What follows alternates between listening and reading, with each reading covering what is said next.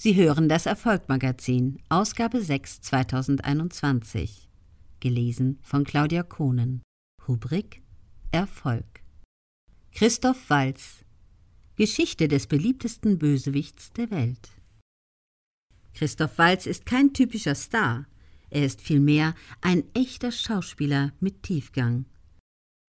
Die Klatschgeschichten, mit denen sich die anderen Stars der Branche herumschlagen müssen, sucht man bei Walz vergeblich. Dies liegt vielleicht auch an seiner langen Vorgeschichte, bevor er die Weltbühne betrat.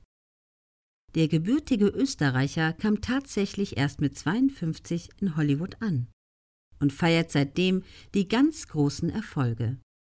Oscars, rote Teppiche auf der ganzen Welt und die Zusammenarbeit mit den berühmtesten Schauspielern und Produzenten überhaupt. Wer Walz heute sieht, kommt schnell zu dem Ergebnis, mehr geht eigentlich nicht. Interessanter ist auch die Frage, wie fing das alles an? Sein 65. Geburtstag gibt Anlass zur Rückschau auf ein Schauspielerleben eines Wahnsinnigen oder zumindest eines Mannes, der ziemlich gut Wahnsinnige spielen kann. Bewegtes Familienleben. Walz stammt aus einer Theater- und Schauspielerfamilie. Schon seine Großmutter war Schauspielerin am Theater. Seine Eltern haben als Bühnen- und Kostümbildner ebenfalls am Theater gearbeitet. Die Mutter stammte aus Österreich, der Vater aus Deutschland.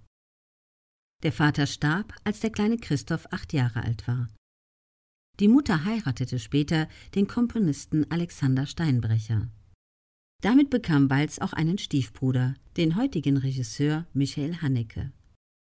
Das dynamische Familienleben hat Walz auch fortgeführt. Mit seiner damaligen Frau hat er drei Kinder. Mit seiner neuen Frau Judith Holste, mit der er seit 2013 verheiratet ist, hat er ein weiteres Kind. Mit ihnen lebt er sowohl in Los Angeles als auch in Berlin.